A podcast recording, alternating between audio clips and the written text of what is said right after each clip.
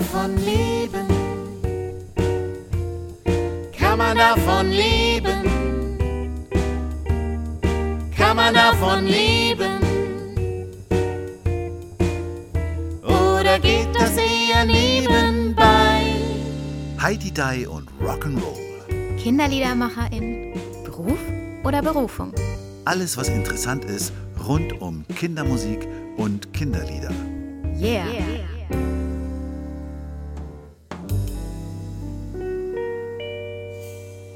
Matthias. Hallo Lucia. Hi. Hallo ihr beiden. Wir Schön, dass du Mar- da bist.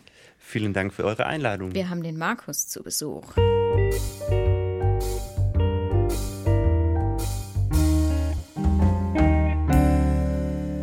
Weißt du was? Mich würde ja mal interessieren. Hast du einen Song auf einer Playlist? Ich habe einen Song, das ist äh, fast mein meistgeklickter. Der ist auf einer Playlist, die heißt irgendwie, glaube ich, Bauarbeiter- oder Baustellen-Playlist. Und da ist mein Müllauto drauf. Und geht ab, das Lied. Ja, also ab, aber schon im Vergleich zu deinen Sachen geht das nicht ab, aber auf meinen ist es schon eins der meistgewählten. Ich finde es ja wirklich faszinierend, dass, oder äh, ich weiß nicht, ob ich es faszinierend finde, aber die Playlisten machen inzwischen so viel aus.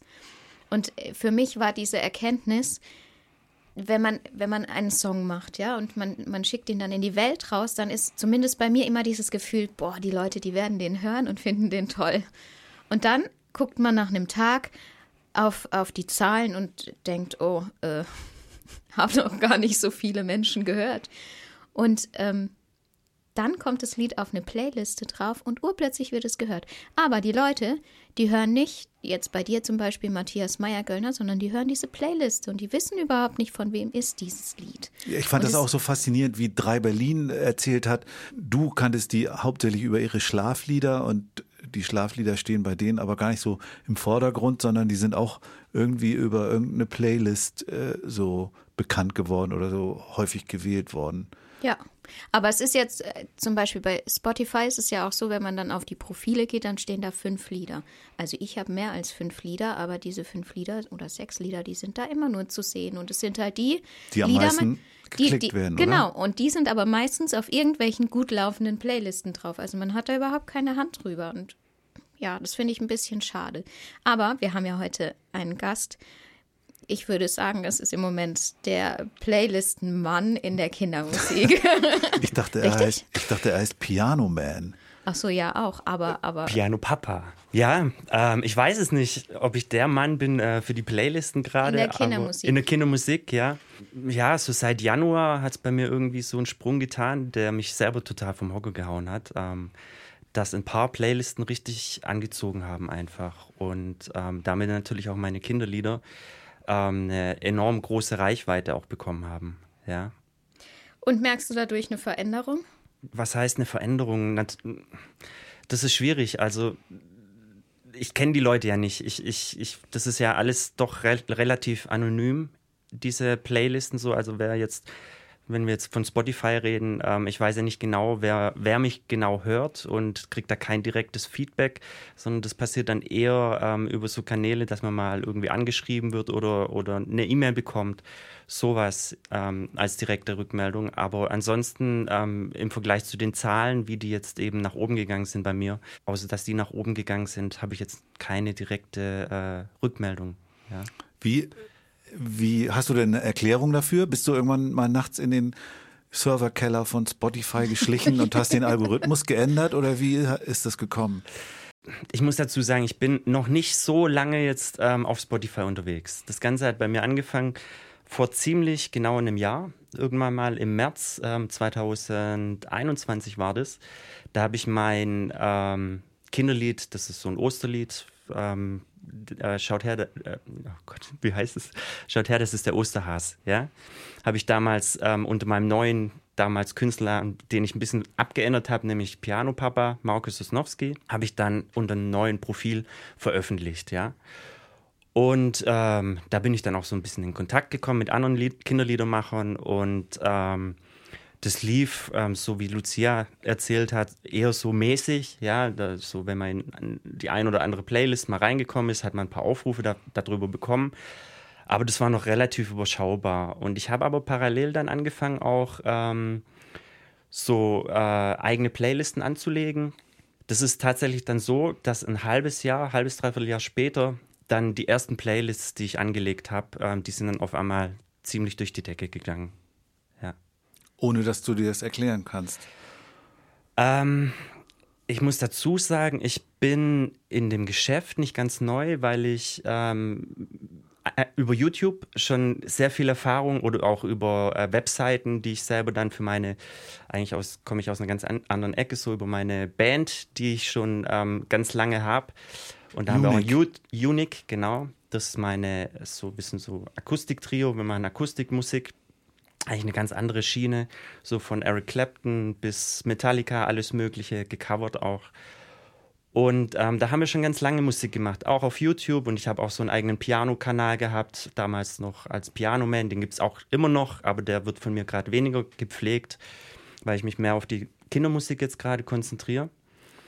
Und ähm, da habe ich in dieser Zeit einfach schon ganz viel auch über Algorithmen, über Suchmaschinenmarketing ähm, und sowas gelernt ähm, über Text und so alles, so Schlüsselwörter und so alles, was damit eben zu tun hat in dem Geschäft. Und das habe ich eigentlich dann, ähm, bei Spotify kann man nicht ganz so viel machen. Da gibt es halt einen Titel, den man der Playlist geben kann, ähm, eine Beschreibung, die relativ kurz ist, also kurz und knackig sein muss und eben ähm, die Vorschaubilder das sind so die drei Faktoren, wo man direkt einfach erstmal beeinflussen kann, sage ich mal. Ja. Und da habe ich natürlich schon auch geguckt mit der Erfahrung, die ich habe, so von YouTube, dass da ein paar Faktoren ähm, passen, eben so Stichwörter, die äh, für mich und meine Musik, Kindermusik in dem Fall, relevant sind. Ja. Aber da geht schon viel Zeit drauf, oder? Ja und nein. Also man wird natürlich routinierter über die Jahre. Ich mache das jetzt schon eine ganze Weile, eben auch mit meiner anderen Musik damals. Und dann weiß man schon so ein bisschen auch, ähm, welche Suchbegriffe da vielleicht ganz gut funktionieren können, welche nicht so. Ob das dann aber natürlich wirklich so ist, dass die funktionieren. Also ich habe ja auch viele ähm, Playlisten, die gar nicht sind, also gar nicht anziehen. Ja. Und dann kann sein, dass ich da halt mal über die Zeit immer wieder mal reingucke und dann vielleicht ein bisschen was abändern, vielleicht mal einen neuen Titelversuch oder vielleicht mal die Beschreibung ein bisschen ändern oder einfach nochmal ein neues Vorschaubild ähm, reinsetzt, das vielleicht ansprechender ist. Du hast ja selber, jedenfalls korrigiere mich, wenn ich falsch bin, hauptsächlich Coverversionen von ganz alten Kinderliedern gemacht. Genau. Was ich so gesehen habe, sind so die Traditionals eigentlich. Ja einige gibt es so, wenn der Mann im Mond das Licht ausknipst. Das mhm. ist, glaube ich, ein eigenes. Mhm. Das ist auch ähm, zugleich so ähm, mein Eintritt in die Kindermusik gewesen. Das, ähm, die Geschichte ist ja so, dass 2015, im Oktober 2015, ist meine erste Tochter ähm, geboren worden, die Lea. Und ich habe mir damals ähm, ich hatte niemals mit Kindermusik groß am Hut, ja, aber ich glaube, es bei vielen äh, Kinderliedermachern so, dass vielleicht das erste Kind irgendwie so nochmal ähm, ein Comeback der Kindermusik oder so, dass man da nochmal über Kinderlieder oder Kindermusik dann vielleicht nachdenkt. Und ähm, das war so für mich, ich habe überlegt, ähm, was kann ich meinem Kind, also der Lea, für ein Geschenk machen zur Geburt, ähm, wo sie einfach immer mit mir verbinden wird. Und so bin ich auf den Mann im Mond gekommen, das Kinderlied. Das ist relativ schnell dann auch in meinem Kopf entstanden. Durch dieses Lied, ähm, weil das einfach relativ guten Anklang gefunden hat. Erst natürlich in der Familie, dann so im erweiterten Freundeskreis. Habe ich irgendwann gedacht, ähm, ach komm, ich stelle das mal auf YouTube drauf. Und auch da ist einfach so das Feedback relativ ähm, groß gewesen von München Media. Ähm, der Kanal ist ein relativ großer ähm, YouTube-Kanal, auch über Kinderlieder. Der ähm, hat dann angefragt, das Lied auch zu covern, was auch relativ viele Aufrufe damals bekommen hat. Also für meine Verhältnisse war das dann natürlich auch ein Glücksfall, dass ähm, ich als unbekannter Künstler da ähm, so einen relativ großen Kanal, ich glaube, die hatten damals auch schon über 100.000 ähm, Abonnenten mhm. da auf YouTube und ähm, das Lied hat damals dann auch relativ schnell um die 200.000 ähm, Aufrufe bekommen und das hat mich natürlich dann motiviert, einfach dieses Feedback und ähm, so bin ich dazu gekommen, halt, dass ich gedacht habe, ich möchte da mehr machen in der Kindermusik. Und ja. Aber hast dann hauptsächlich erstmal gecovert oder wie, wie viel eigene Songs gibt es denn von Piano Papa? Ich habe ganz viele Songs in der Schublade, Ja. muss ich sagen. Zum Teil sind die schon sehr weit ausgearbeitet, zum Teil ähm, sind es noch irgendwelche Ideen. Sind da immer noch deine, oder ist es eine Tochter oder hast du schon mehrere Kinder inzwischen? Ich habe zwei Kinder. Die Hanna, die ist drei Jahre jetzt und ähm, die Lea, die ist sechs geworden. also sind immer noch deine Kinder die Hauptanreger für deine Songs?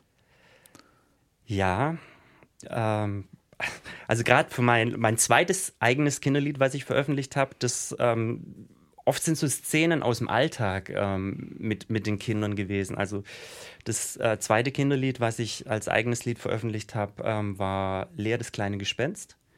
Meine Tochter heißt ja auch Lea. Das war auch wieder so irgendwie ein Aufhänger. Und da ist sie einfach mal, das war so eine Szene, sie ist damals im Schlafzimmer, hat sich eine Decke über den Kopf gezogen und hat so Huhu gemacht irgendwie. Und sofort hatte ich den Titel Lea, das kleine Gespenst im Kopf. Und daraus ist dann eben mehr geworden irgendwie. Ähm, eben der Song entstanden.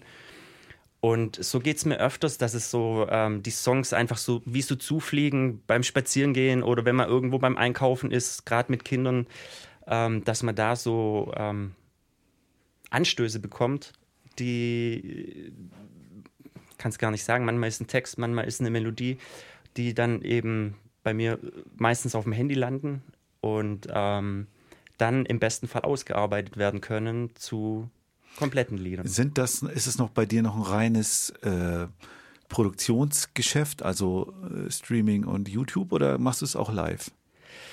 Die Kinderliedergeschichte ist tatsächlich momentan nur ein Produkt, also ein reines Produktionsgeschäft, ja. Ähm, liegt auch ein bisschen daran, dass ich ähm, dazu sonst wieder eine Band oder eine, eine, ja, alleine so auf die Bühne gehen, das weiß ich gar nicht, ob ich das wollen würde. Also ich bin es gewohnt immer, dadurch, dass ich Bandmusiker bin und ähm, auch bei meiner Covergeschichte mit anderen Keyboarder, oder? Klavierspieler eigentlich. Ja. Ja, Klavierspieler. Ich, ähm, Aber bist du nicht, äh, kommst du nicht auch vom Akkordeon oder hast du? Nee, nee, nee, nee, Also ich habe als kleiner Stöpsel habe ich immer schon Klavier spielen Ah, okay. wollen. Dann da ist mein Onkel so das große Vorbild gewesen.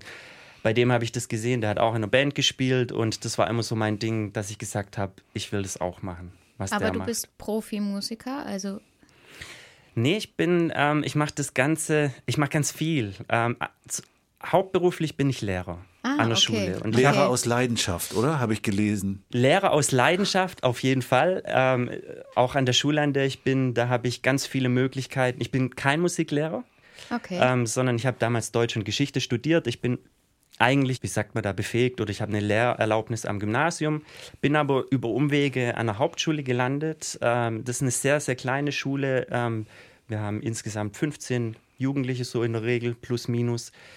Ähm, die- 15? 15, genau. Wow. Und ähm, die haben alles so ein, ein, vielleicht nicht so viel Glück gehabt in ihrem Leben und haben alles so privat oder ja, viel durchgemacht schon. Haben eine, ähm, ja, teils ähm, heftige Geschichten schon erlebt, sag ich mal. Und ähm, ja, wir sagen immer, das sind Schulflüchtlinge, die ähm, an anderen Schulen gescheitert, Aus- rausgeflogen worden, ja. sind. Die Klassenstärke ist 15 oder die komplette Schule? die besteht komplette Schule aus 15 besteht aus Kindern? 15 Jugendlichen, ja. Und das ist, ähm, viele gucken so, wie du jetzt guckst. Ja, ich, ich überlege nur, weil, also das ist ja so, es ist immer so die Diskussion, dass die Klassenstärken zu groß sind, dass Ja. man so vielen Kindern, und dann Ja. ist das ja eigentlich die Traumvorstellung, Genau. 15 Jugendliche in Ja. einer Schule, um die man sich kümmert, auch wenn die wahrscheinlich viel fordern, ähm, ist es äh, eine Wahnsinnsvorstellung, wenn man überlegt, wie groß sonst Klassen sind. Klassen, ja, nicht Schulen. Ja, das Klassen. ist, und wenn, ich, wenn du sagst Klassen, also äh, oft läuft es sogar so ab, dass man nur mit ein, zwei oder drei Jugendlichen dann zusammenarbeitet. Und da ähm, ist natürlich ein sehr intensives Arbeiten dann Ja. auch möglich, also wo man wirklich Beziehungsarbeit Das davon beansprucht, lebt. ja, das beansprucht ja dich auch dann stärker, oder? Wenn du so intensiv in so eine Beziehung reingehen musst als Lehrer. Ich glaube, das ist eine Typsache auch, ähm, was man, was man machen möchte auch, ja, weil ähm, wenn man natürlich bereit ist, ähm, auf dieser Ebene zu arbeiten, dann kriegt man natürlich was anderes auch zurück. Also ich kenne beides. Ich, ich habe eine, eine sechste Klasse Jungs damals gehabt mit 30 Jungs, die alle total ähm, aufgedreht auch und aber Lebensfreude versprüht haben und ähm, aufgeweckt waren und so. Und da, das ist natürlich auch, hat auch, ist auch eine Herausforderung, sage ich mal. Aber das Schöne ist jetzt, sage ich mal, an der Arbeit, die ich machen darf, ähm, dass man sich besser kennenlernt. Wir versuchen sehr auf Augenhöhe zu arbeiten und ich habe ganz viele Möglichkeiten, die ich ähm, von mir, von meiner Arbeit auch jetzt als Musiker mit reinbringen kann in meine ähm, Arbeit mit den Jugendlichen. Also ich habe Musikprojekte, äh, Hip-Hop-Projekte am Laufen gehabt. Ich habe Fotografie ist was, was ich noch, also so, so künstlerische Dinge. Ich arbeite auch für eine, ähm, das habe ich damals als ähm, während meiner Studiumzeit angefangen, für eine Zeitung noch zu arbeiten. So als Sportjournalist bin ich unterwegs noch und dann bin ich zum Fotografieren gekommen. Das hängt alles irgendwie so, sind wie so, ja, ähm, Verknüpfungspunkte in meinem Leben, die ich aber alle auch in meinem Hauptjob, in meiner Schule mit ausleben kann und wo andere mit profitieren können und wo ich dann auch wieder einfach ähm, davon profitiere, wenn ich merke, okay, da hat jemand Bock drauf, das zu machen. Mhm. Okay, und du arbeitest als Lehrer und machst die Kindermusik sozusagen daneben oder die ganzen Projekte nebenbei. Genau, mein Hauptberuf, ich habe so, ein Lehr mein Lehrauftrag besteht aus 80 Prozent Schule und die anderen 20 Prozent äh, bestreite ich ähm, gemischt aus Musik und ähm, meiner Zeitungsjournalismusarbeit. Genau. Ja. Spannend. Da bist Ja. du Lokalreporter-mäßig unterwegs oder machst du. Ja, ähm, hauptsächlich bin ich im Bereich Sport unterwegs und ähm, das ist so, sage ich jetzt mal, bei uns ähm, im, in der Region Reutling und Region so fußballmäßig. Ähm, Radsport war lange Zeit ein großes Standbein, wo ich mich reingekniet habe, so wo ich Spaß dran hatte. Rund um den Henninger Turm. Ach nee, das war mehr so Frankfurt, ne? Ja, das, das ist ein Straßenrennen, glaube Ja, ich. Gell? ja, ja, ja. ja. Ja, Mountainbike, das war so mein. Ah, also, ähm, okay. Ja. Ist hier eine Hochburg, eine Mountainbike-Hochburg? Oder bei dir, äh, du kommst ja aus der Reutlinger Ecke. Ja, so Richtung Alp, da haben wir schon so ein paar Fahrer, ähm, die ganz gut dabei sind. Immer wieder mal ein paar gute Talente. Mich würde ja die Geschichte mit den Playlisten nochmal so interessieren, weil ich, Ja. ich, also ich weiß ja, man kann, man kann immer Playlisten auch selber zusammenstellen, aber ich möchte mir zum Beispiel diese Arbeit nicht machen, weil man muss ja dann schon überlegen, welche Lieder passen da rein, welche Lieder mache ich da rein und ich bin mir sicher, du bekommst auch Anfragen, hey, magst du nicht? Ich stelle mir das total anstrengend und zeitintensiv vor und äh, also ja, lohnt sich das für dich, das, diese Zeit zu investieren und zu sagen, hey, ich mache das jetzt und gehe auch in diese ganzen Kommunikationen und so. Ich, Man muss schon auch Bock drauf haben, oder? Ja. ja, ich glaube, das ist wichtig. Ähm, also zeitlich ist die Playlist-Arbeit, sage ich mal, das geringste von dem, was ich sonst so mache, muss ich sagen, ja. Ah, das passiert bei mir auch ganz oft so, wenn ich dann abends vielleicht noch im Bett lieg oder auf dem Sofa noch irgendwo sitze und ein bisschen Zeit habe, dann gucke ich manchmal so rein und denke, okay, wenn ich jetzt eine Pl neue Playlist gestartet habe, der Vorteil ist ja, ich muss die, ähm, die Songs, die ich da reinmache, ähm, muss ich ja nicht innerhalb von, von einer Stunde oder 20 Minuten da alle reinklopfen und raussuchen, sondern das kann ich ja dann auch, das ist manchmal auch ein Prozess, der über mehrere Tage oder auch Wochen dauern kann. So eine Playlist ähm, ist vielleicht noch so ein Tipp auch zugleich. Also ich versuche die Playlists wirklich so zu machen, dass ich sie selber nachher auch höre. Ja, das heißt, ich höre wirklich auch viel Kindermusik in, also seit ich mehr Kindermusik auch mache. Natürlich auch durch meine Kinder, durch meine beiden Mädels, die natürlich auch immer wieder mal, wenn die neue Lieder auch von, vom Kindergarten oder Kita mit nach Hause bringen. Und ich denke, hey, was singst denn du da gerade so vor dich hin? Dann gucke ich auch mal, ob ich da irgendeine Version finde, weil manche Sachen kenne ich dann auch nicht. Und wenn ich dann denke, hey, das ist cool, dann packe ich das einfach mal kurz in eine, in eine Playlist rein. Und das ist ja dann meistens wirklich so eine Sache von ein paar Sekunden. Ja, wenn man jetzt sieht. Aber man kann die nicht mehr ändern, oder? Die Playlist. Doch, also, doch. Ach so, man Doch, kann auch die Reihenfolge nochmal ändern.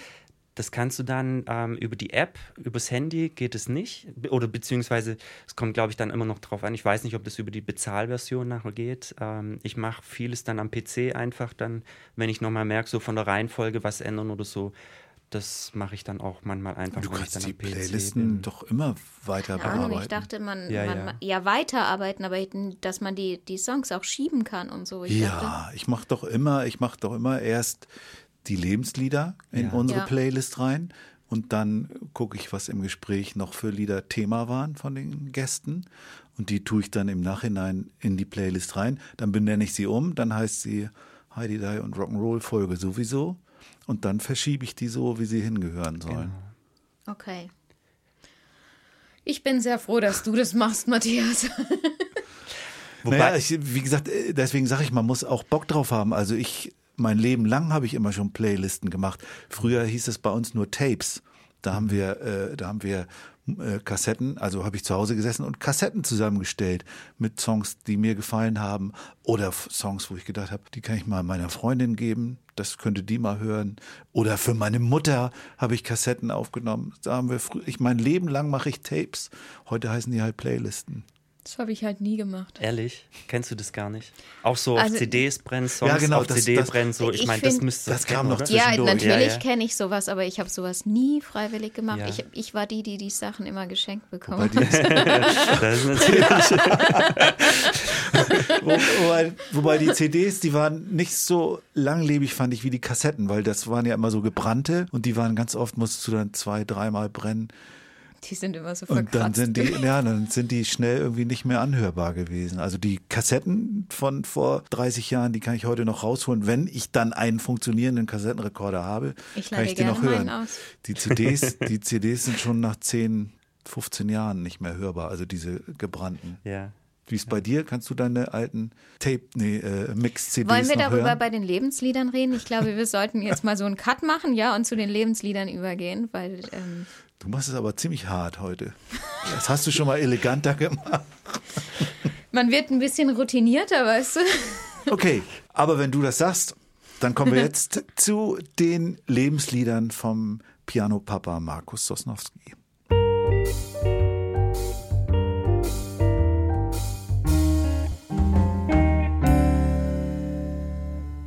Werner Thomas hat 1957 für sein Akkordeon einen Song geschrieben, der so ein Welthit, kann man sagen, geworden ist, weil der ist in unglaublich vielen Ländern dann aufgenommen worden in verschiedensten Versionen. Und zwar äh, Lucia, Lucia zuckt schon, zuckt schon mit, den, äh, mit den Ellenbogen. Und das ist der Ententanz. Und der steht auf deiner Lebensliederliste am Anfang. Was hat er mit dir zu tun? Hättest du nicht gedacht, oder? Der Ententanz. Ja. Ich, also es kann sein, dass ich ohne den Ententanz nicht hier sitzen würde. Und zwar ähm, muss ich ein bisschen ausholen in meine Kindheit. Ähm, wir waren früher oft bei meiner Oma natürlich dann und mein Onkel damals, ähm, der hat auch bei meiner Oma noch oben in, im Haus im Obergeschoss gewohnt und den habe ich vorher kurz schon mal erwähnt gehabt. Der hat, ähm, der war einfach Musiker, hat auch Klavier beziehungsweise auch Orgel gespielt, Keyboard, hat eine Band gehabt, eine eigene und ähm, immer wenn wir bei meiner Oma waren, dann habe ich immer wieder mit meinen Geschwistern gefordert, Bernie hieß er, äh, spiel uns doch den Ententanz. Und da, ich weiß gar nicht, wie alt ich da gewesen sein muss. Ich vermute mal so um die erste Klasse rum, sowas. Und ähm, der hat sich dann immer hingesetzt, hat uns das, den Song gespielt und wir sind dazu abgegangen. haben den Ententanz getanzt. Und ich fand es aber irgendwie cool und habe gedacht, ähm, ich will das auch mal so spielen können. Und das war so äh, mein erstes Idol, sag ich mal. Also, weiß nicht, der hätte auch vielleicht was anderes spielen können. Anneliese habe ich auch überlegt. Ich weiß nicht, ob, ob ihr das überhaupt, also du kennst wahrscheinlich Anneliese. Anneliese. Genau, Anneliese. genau. Das war nämlich das Warum zweite. bist du böse auf mich? Genau. Das war das zweite Lied, ähm, was wir dann immer hören wollten. Ach so. Ja. Und Wir äh, heißt du und deine Geschwister. genau. Und wir sind, da war so ein Teppich halt, so ein uralt Teppich und da sind wir dann immer drauf rumgetanzt und haben halt rumgewackelt und so. Und das fanden wir cool eigentlich. Und das war aber so, ähm, das bringe ich eben damit in Verbindung, das ist mein erster bewusster Gedanke zumindest, wie ich gesehen habe, okay, der spielt das und das ist cool, ich will das auch irgendwann mal so können. Ja, und deswegen ist der Ententanz ähm, bei meinen Lebensliedern dabei. Ja, dann hören wir mal rein in den Ententanz. Du könntest ihn auch singen. Nö, lass es lieber. Okay. Lass uns lieber hören.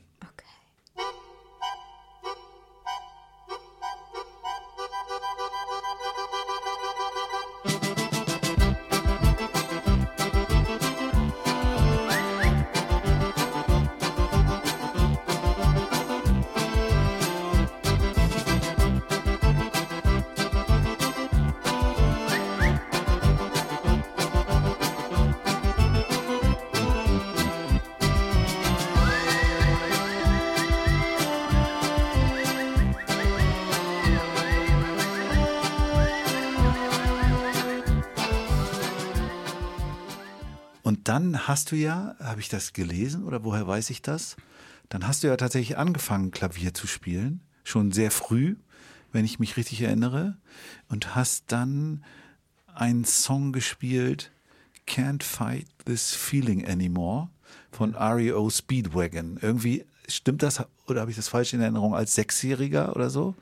Nee, sechs war ich da nicht. Da war ein bisschen älter war ich da schon. Also ähm, ich durfte anfangen, Klavier zu lernen. Ich glaube, also was ich noch im Kopf habe, ähm, ich musste Flöten lernen vorher. Ja. ja. Das war immer so, irgendwie hat man mir damals Blockflöte, ja, das war so, ähm, ja, jetzt lernst du mal die Noten und machst mal Blockflöte, bevor wir da ein Klavier hinstellen, ja.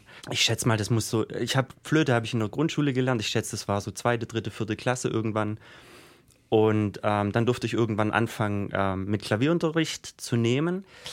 Aber dann gab es ja noch meinen Onkel und der hat zu dieser Zeit, ähm, als ich dann das Lied gelernt habe, das habe ich von ihm gelernt, der hat es immer wieder mal, also als er dann bei uns, stimmt, da muss ich schon Unterricht gehabt haben, ja, weil wir hatten schon Klavier zu Hause stehen und wenn er dann bei uns mal zu Besuch war, hat er sich da auch natürlich hingesetzt und hat da immer wieder mal gespielt. Unter anderem eben ähm, dieses Lied, den, den Song von Rio Speedwagon. Das war tatsächlich dann auch das erste so komplexere Lied, ähm, was er mir Schritt für Schritt, da konnte ich, also notenmäßig war da gar nichts. Das war einfach so, er hat mir auf den Tasten gezeigt, wie ich was spielen soll.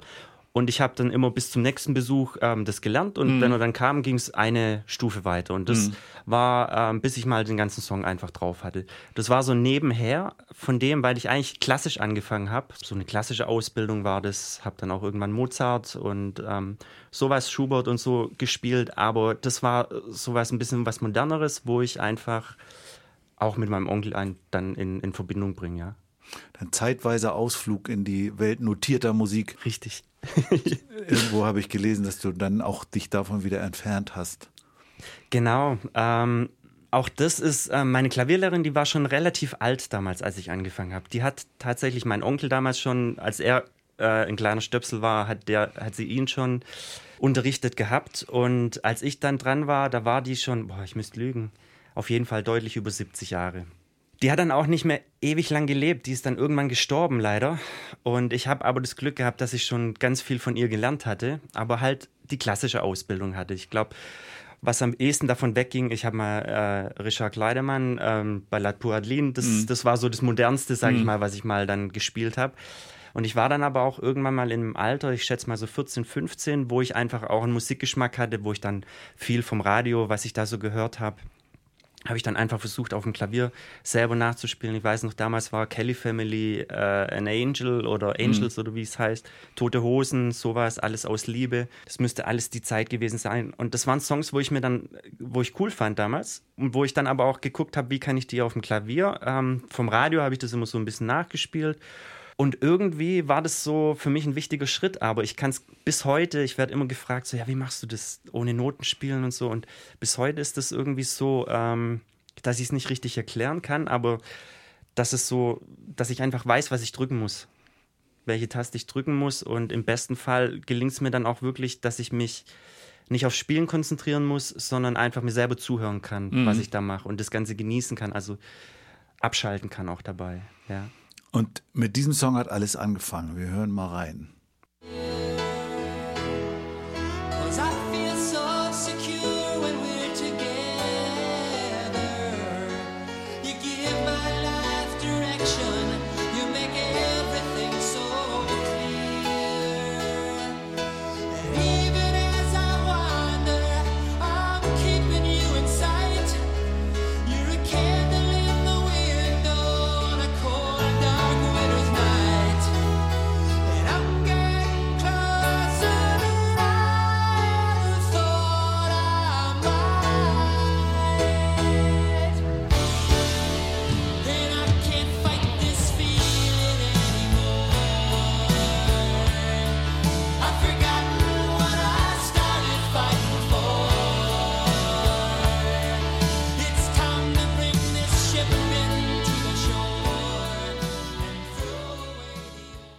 Ja, wenn man sich jemanden vorstellt, der am Klavier singt, äh, sitzt und dazu Pop-Songs singt, dann kommt man ja an Elton John nicht vorbei.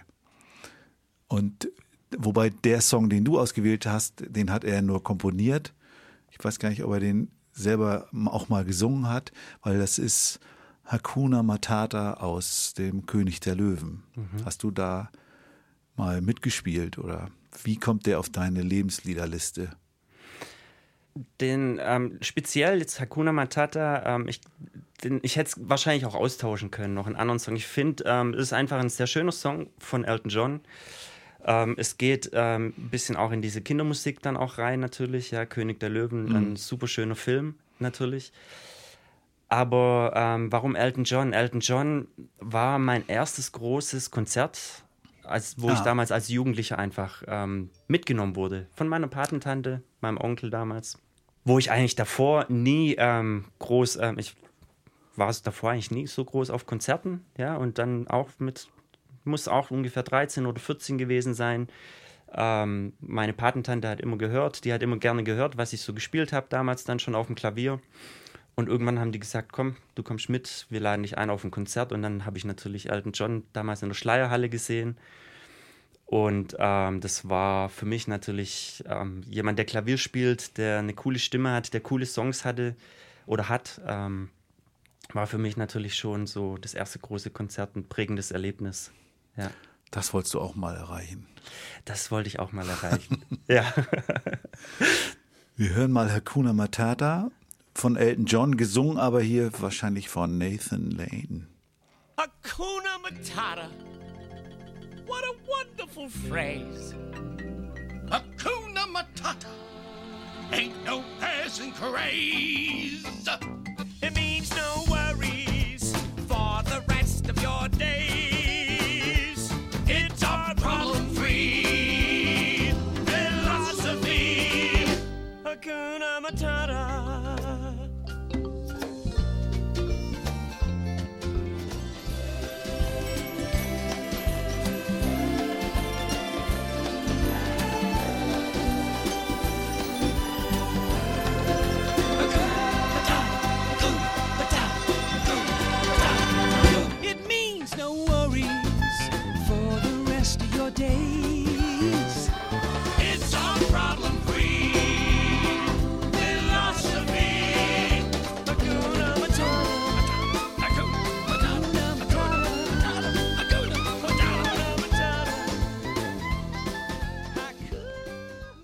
Das Lied wurde 1994 geschrieben und im selben Jahr hat jemand ein Cover gesungen von einem anderen Song, und zwar Jeff Buckley.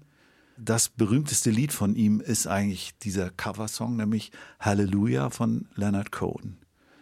Wie erklärt sich das auf deiner Lebensliederliste, Markus? Halleluja, das ist ähm, ein sehr persönliches Lied ähm, für mich geworden.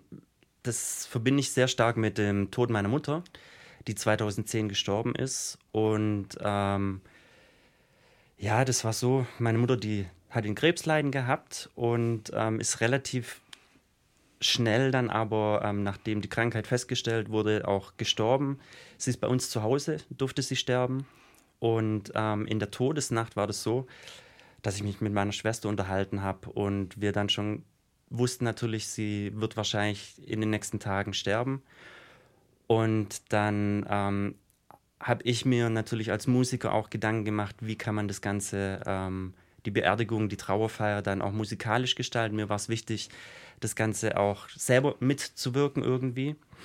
Und ich habe den Song damals nie so richtig auf dem Schirm gehabt, ähm, obwohl es den ja auch schon lange, lange gibt auch. Und irgendwie bin ich drüber gestolpert, als ich so geguckt habe, welche Lieder würden denn passen. Und ähm, als ich das Halleluja dann gehört habe, hat er mich, der hat mir einfach gefallen. Ich habe gesagt, hey cool, das muss ich meiner Schwester zeigen. Das wäre vielleicht ein, ein Song, der von der Stimmung her passen könnte. Dann war das so, äh, meine Schwester hat sofort auch gesagt, ja, ähm, das machen wir, der, den spielen wir auf jeden Fall an der Beerdigung. Und irgendwie ist es dann so gewesen, meine Mutter ist dann tatsächlich in dieser Nacht gestorben Und ähm, wir durften sie noch aufbauen bei uns dann im Schlafzimmer. Und da war sie noch dann ein oder zwei Tage, glaube ich, dann aufgebaut. Und Familie durfte kommen, durfte sich von ihr verabschieden noch. Und eine Freundin von der Familie, die ähm, ist da gewesen. Wir haben in der Hin im Hintergrund so ein bisschen Musik laufen lassen. Ja, das ganz viele verschiedene Lieder sind da gelaufen, auch von der Playlist. Und als der Halleluja-Song kam, ähm, hat sie gefragt, ist das irgendein besonderer Song? Und ähm, in dem Moment, meine Schwester und ich, wir haben beide sofort Gänsehaut bekommen, ja, weil das einfach, also das konnte die gar nicht wissen, dass wir über diesen Song ähm, gesprochen haben in der Nacht noch. Und ähm, das war irgendwie so, so, ja, ein Moment, wo wir ge gewusst haben, also jetzt erst recht. Und das ist, ja, von daher, ich verbinde diesen Song einfach immer ähm, natürlich dadurch mit diesem Ereignis. Und das ist auch speziell diese Version von, von Jeff Buckley, Genau. die ja, die ich super finde übrigens. Der, der junge Mann hat ja leider auch nicht mehr lange gelebt. Der ist ja schon äh, mit 30 ertrunken, aber der hat irgendwie eine tierische Stimme. Also f- ich würde mal sagen, fast das Gegenteil von Cohn an Stimmengewalt, die der so mitgebracht hat. Trotzdem aber so eine ganz zarte. Wir hören mal rein.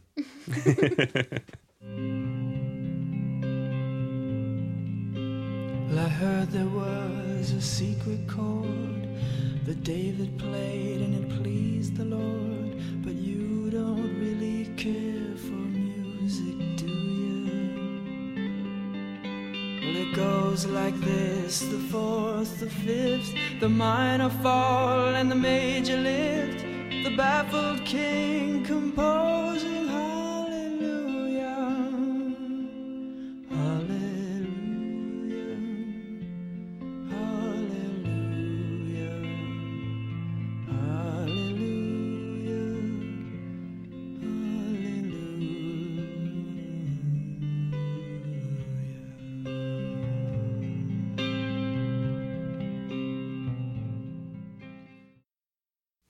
Das nächste Lied haben wir eigentlich schon angesprochen. Hast du auch schon im Grunde erzählt, was es für dich bedeutet. Das war nämlich das Lied, wenn der Mann im Mond das Licht ausknipst von Markus Sosnowski. Haben wir ja schon gehört, dass es bei der Geburt deiner Tochter entstanden ist oder nach der Geburt für deine Tochter. Ja, genau. Also das ist eigentlich in der Schwangerschaft von meiner Frau entstanden, ja, wo ich mir Gedanken gemacht habe, ähm, was kann ich meiner Tochter ähm, Bleibendes hinterlassen, dass sie vielleicht auch später mal, auch wenn sie dann vielleicht keine Kinder mehr, Kinderlieder mehr hört ähm, oder, oder keine Schlaflieder mehr hört, aber dass sie trotzdem immer weiß, dieses Lied ist was ganz Besonderes, so, so eine Verbindung zwischen uns, ja.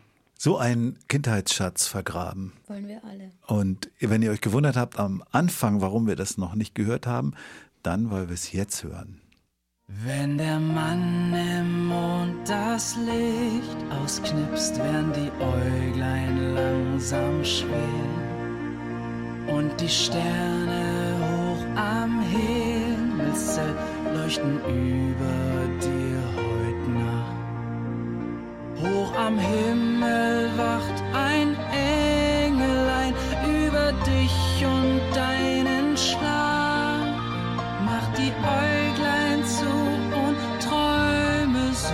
sagt der Welt jetzt gute Nacht.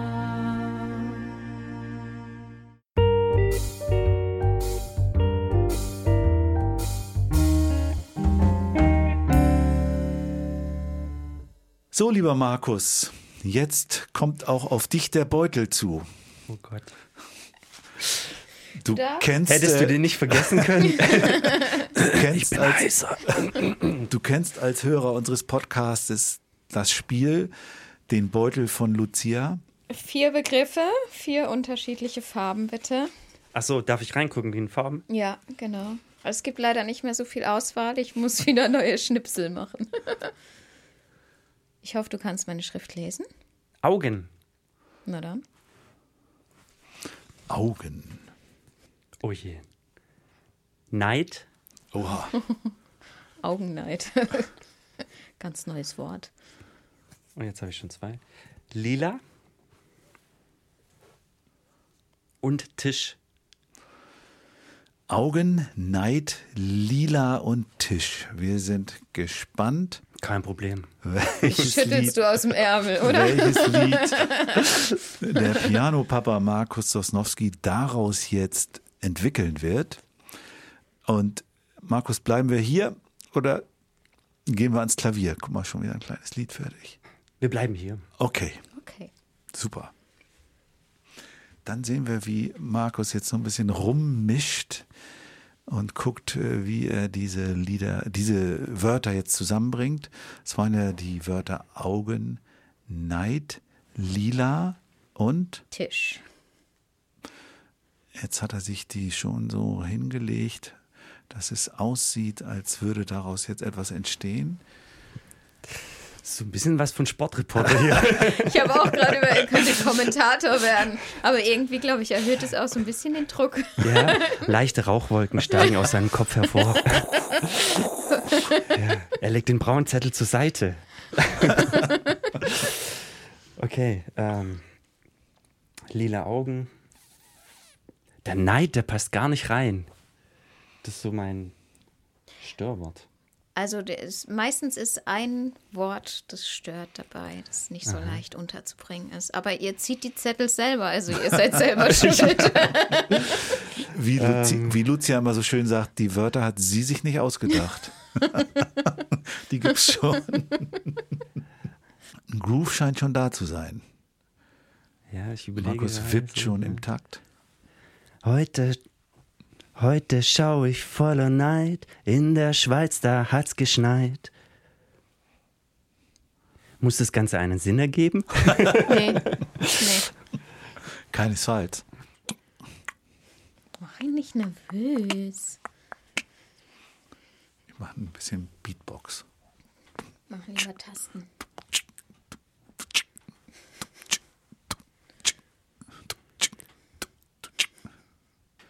Ich wollte mir Kopfnuss geben. Heute schau ich voller Neid. In der Schweiz, da hat's geschneit. Meine Augen. Nee, Moment. Äh. Habt ihr was zum Schreiben, dass ich das aufschreiben darf? Darf ich das? Ich kann dir mein, mein heiliges Sonst Buch vergesse ich geben. nämlich nachher den, den einen Brauche Teil. ich, brauch ich nur danach. Ich brauche nur einen, einen, einen Schmierzettel. Oder? Und einen Stift. Also ich glaube, es ist ähm, nicht besonders poetisch geworden, aber es gibt ein, zwei Reime drin und ähm, Ist total egal. Ja. Es geht nur darum, diese Wörter da unterzubringen. einfach die Wörter abarbeiten. Okay. Ja, genau. Also, dann lege ich mal los. Heute schaue ich voller Neid. In der Schweiz, da hat's geschneit. Ich traue meinen Augen kaum. Da sitzt ne Kuh im Kofferraum. Und, und an dem lila Tisch, da zappelt auch ein Fisch. Super, oder? Oh, ich bin ans Mikrofon gekommen. Das gibt dann wieder Zerrer. Immer bin ich schuld an allem. Immer ja, auf die super, super, Markus. Vielen Dank für den Song über die Schweizer Berge. Das ist, haben wir ja schon festgestellt, ist ja der Ausblick eigentlich von Lucia, den sie hat. Ne? Ja, das ist ja ganz witzig. Ich weiß gar nicht. Ähm, wir haben, und ob du es weißt, Matthias, wir waren neulich im Skiurlaub und waren wenige Kilometer nur entfernt, zufälligerweise am selben Wochenende auf der Piste, oder? Ja. Ja. Ja. Ja. in den Faschingsferien waren wir beide im Bregenzer Wald. Richtig. Hast du gar nicht erzählt. Nö, du hast mich auch nicht gefragt. Deswegen habe ich die Assoziation zu den Bergen halt gehabt, wahrscheinlich. Irgendwo muss es ja herkommen. Aber da hatte ich Ja. de dein Foto, du hast im Status, glaube ich, ein Foto gehabt und ich habe gedacht, hä, das sieht aus wie bei uns. Ja. Dann musste ich dich fragen. Ja, genau. Das war cool. Kommen wir zum Fragebogen. Ach ja? Okay.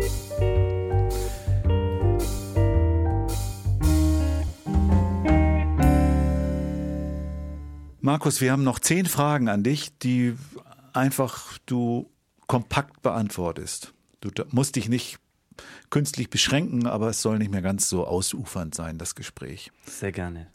Dein erstes Kinderlied hast du im Grunde ja schon erzählt, oder? Haben wir auch schon gehört. Was ist, wenn ich jetzt was anderes sage? Müssen wir nochmal neu starten. Wenn der Mann im Mond das Licht ausknipst. Nochmal so geschaut. Was erwartest du dir vom Kinderliedkongress im Oktober 2023? Das ist schwierig. Ähm, um ehrlich zu sein, fehlt mir da auch so, noch so, so ein bisschen ein Input, was da alles passieren kann oder wird.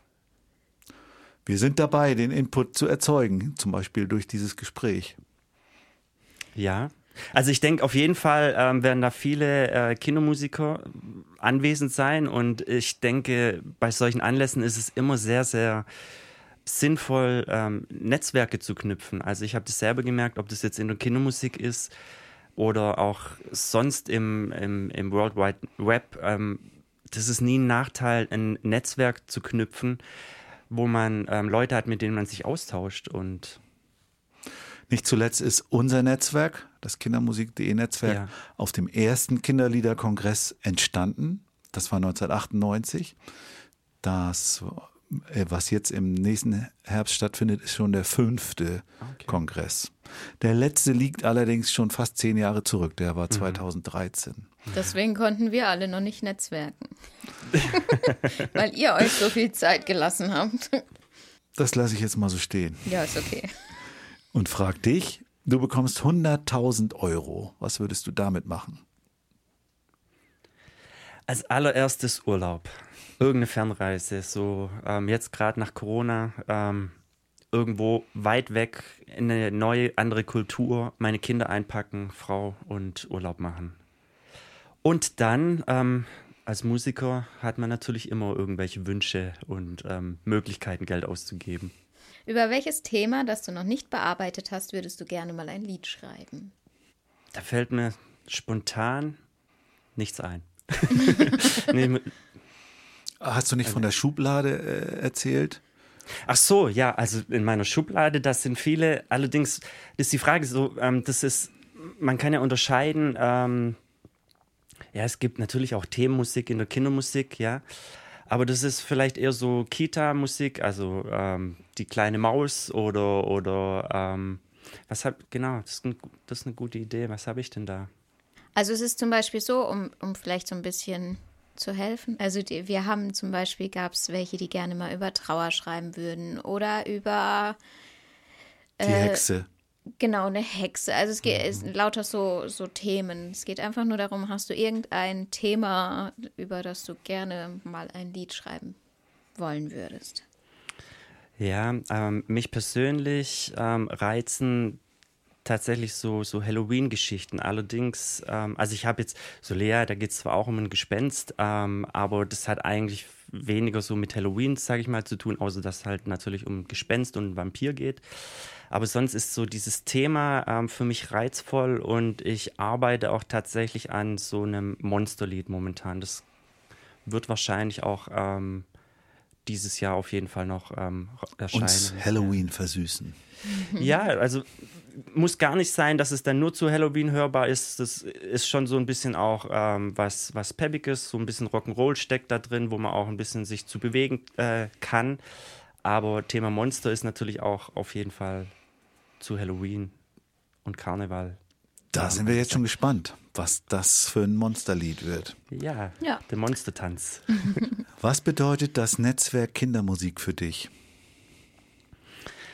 Es ist ein Ort ähm, oder, oder eine Möglichkeit, ähm, wo sich eben Kindermusiker ähm, vernetzen können, wo Kooperationen, denke ich, angestoßen werden können. Genau, also so ähnlich wie ich eigentlich schon bei der, bei der anderen Frage gesagt habe, einfach eine, eine Möglichkeit, seinen Horizont äh, zu, zu erweitern. Welchem Genre würdest du dich zuschreiben, zuordnen? Kinderliedern. Was ist zuerst da? Text oder Melodie? Ich habe komischerweise immer gedacht, eigentlich ist es die Melodie. Aber in letzter Zeit, ähm, da bin ich übrigens durch den Podcast auch so ein bisschen ins Nachdenken gekommen, weil ich die Frage ja öfters schon gehört habe. Da habe ich so überlegt, was ist bei mir zuerst da? Und ich glaube, dass es tatsächlich häufiger so ist, dass ähm, irgendwo eine Textzeile mir in den Kopf kommt und ähm, darauf dann eine Melodie folgt. Was ist deine wichtigste Fähigkeit, die dich in die Lage versetzt, Kinderlieder zu schreiben? Eine Fähigkeit, das Klavierspielen. Ja. So da das ganze musikalische Denken oder so ähm, geht bei mir schon also auf die schwarz-weißen Tasten irgendwie zurück und auch so meine Harmonie, mein Harmonieverständnis, was ich so habe. Ich denke, das ähm, hat da irgendwo auch seine Wurzeln mit. Ja. Du bist mit einer Zeitmaschine in die Vergangenheit gereist, denn du bist eingeladen zur Party bei den Cashs. Es sind viele Größen aus der Popwelt dort, unter anderem REO Speedwagon, Elton John. Im Hause Cash ist es üblich, sich als Neuling mit einem Lied Eintritt zu verdienen. Vor dem gemeinsamen Essen bittet Johnny Cash dich deshalb, eines deiner Lieder vorzutragen. Welches spielst du? Von meinen Kinderliedern? Ähm, ich glaube einfach. Na, Das ist die Frage, kriege ich mit einem Schlaflied einen Zugang? oder oder habe ich es damit verspielt? Aber das wäre so, natürlich, das ist und wird immer ähm, ein besonderes Lied für mich bleiben, einfach aus der Geschichte heraus, die ich erzählt habe. Und ähm, ja, wahrscheinlich, ähm, wenn der Mann im Mond das Licht ausknipst. Sie würden es mögen. Du sitzt in der Talkshow bei Giovanni Di Lorenzo und er fragt dich, Kinderlieder, kann man davon leben? Was sagst du ihm? Ja und nein, ich weiß es nicht. Ähm, Jetzt eins ankreuzen. Vielleicht. Also ich glaube, man muss da, man muss, man muss da differenzierter hinschauen. Ja, bei mir ist es ja so, ähm, ich muss nicht von der Musik leben und ähm, ich bin auch froh, dass ich es nicht muss. Ich bin immer schon so ein bisschen ein Sicherheitsmensch gewesen, so einfach konservativ, klassisch aufgewachsen, Schwäbisch. so schwäbisch, genau. Aber und das ist tatsächlich auch das. Die, die Musik so, ähm, ich habe mit Absicht nie Musik studieren wollen, ja, weil ich so von der Musik immer gesagt habe, ich will da- dann nicht noch mit irgendwelchen Leuten, die keinen Bock auf Musik haben, denen will ich das nicht reinhämmern müssen. Und ähm, ich will auch selber, Musik ist für mich immer Leidenschaft und Ausgleich gewesen. Ich bin früher nach der Schule heimgekommen, habe mich ans Klavier gesetzt, um abzuschalten. Und heute noch, wenn es mir gut oder schlecht geht, kann ich mich hinsetzen und die Musik, die gibt mir ganz viel zurück. Wenn ich einen Beruf draus mache, wo ich, ähm, also ich mache das ja auch beruflich, ja, aber ich bin nicht alleine davon abhängig. Und wenn ich dann merke, okay, jetzt muss ich noch ähm, ein paar Gigs spielen den Monat, damit ich was zu essen habe und die Miete zahlen kann, dann ist da einfach eine andere Verantwortung und ein, ein anderer Gedanke noch, der damit reinkommt. Ähm, Und dann ist Corona. und dann ist Corona, ja. Und das hat mich tatsächlich auch immer noch darin bestätigt, ähm, dass ich dann gesagt habe, okay, weil ich viele Berufsmusiker auch in meinem Umfeld habe und weiß, ähm, das ist kein leichter Job. Es ist ein richtig geiler Job. Und ähm, wir sind alle leidenschaftliche Musiker, aber es ist halt was anderes, ob ich es machen muss oder nicht. Und das, was ich damit verdiene, das Geld, ähm, da bin ich sehr, sehr glücklich drüber, dass ich da die Möglichkeit habe. Das ist ein gutes Geld, was ich damit verdienen kann oder was sich verdienen lässt. Alleine davon leben ähm, könnte ich jetzt nicht, aber es jetzt auch natürlich ein Teil von meinem Lebensunterhalt und ich bin froh, dass ich einfach das machen darf. Auch diese Mischung machen darf. Kann ich sehr gut verstehen und finde ich eine gute Antwort. Ja. Danke. Wir sind leider schon am Ende angekommen. Ja, vielen Dank, Ja, lieber danke schön. Markus, dass, vielen, vielen Dank, dass ich hier sein durfte. dass du mit uns gesprochen hast und dich auf den Weg gemacht hast, hierher ins Studio von Jürgen Swoboda in Bietigheim-Bissingen, der uns hier eine Heimstatt geboten hat für unseren Podcast heute. Dankeschön. Wer in der Gegend um Stuttgart mal irgendwie was zu tun hat für jemanden, der sehr gut Audiodesign macht oder Nachbearbeitung oder mal seine CD mastern möchte, der guckt mal auf die Homepage swobi.com und da gibt es, da kann er dann mit Jürgen Kontakt aufnehmen. Sehr netter, sympathischer Zeitgenosse, oder? Ja, ich fühle mich hier sehr wohl. Und dann bleibt uns noch ein bisschen darauf hinzuweisen. Einmal, ihr könnt euch die Playliste anhören auf Spotify zu der aktuellen Folge mit Markus. Mit Und den Lebensliedern von Markus und Genau. auch mit Liedern von Markus. ja, genau, die wird vermutlich nicht so viel. viel Erfolg haben. Wie seine die- eigene wie Playlist. Die eigene- läuft jetzt in Dauerschleife bei uns. Dann ähm, können wir euch nochmal daran erinnern, dass wir eine Arbeitsgruppe haben und uns dort regelmäßig treffen. Wir haben die geöffnet. Dort gibt es äh, Veranstaltungen, Themenveranstaltungen. Da könnt ihr euch über unsere Homepage anmelden. www.kindermusik.de De. Das hast du jetzt aber kompliziert ausgedrückt. Dann könnt ihr uns natürlich auch Feedback geben, uns schreiben. Ähm, vielleicht auch, wenn ihr Wünsche habt, wen wir mal einladen sollen zu uns in den Podcast oder wo wir mal hinreisen sollen. Ähm, wir sagen nochmal Danke an Markus und das war's, oder? Habe ich was vergessen? Nö, wenn ihr jetzt zu, zum Piano-Papa Markus Kontakt sucht oder zur Playlist wollt oder äh, zum Kindermusik, all diese Links findet ihr auch in den Show Notes zum heutigen, zur heutigen Folge. Und dann bleibt es mir nur, dir das Tschüss anzubieten, euch das Tschüss anzubieten. Ja, vielen Dank und ich möchte auch nochmal sagen, macht weiter mit dem, was ihr macht, weil ihr ähm, macht was ganz Tolles für die Kindermusik. Dankeschön. Dankeschön. Tschüss. Ciao. Tschüss. Ich bin Theo, der kleine Vampir. Seit ich denken kann, wohne ich schon hier. Wenn die Uhr am Kirchturm schlägt und der Mond am Himmel steht, ja, dann komm ich aus meinem Versteck. Doch leider sind dann alle Kinder schon im Bett. Haha, ich bin der kleine Schlossvampir. Die Menschen fürchten sich vor mir. Wenn die Kinder abends schlafen komme ich aus meinem Versteck heraus.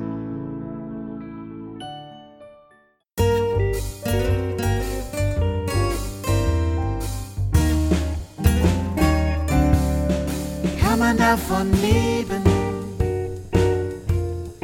Kann man davon leben? Kann man davon leben? Oder geht das neben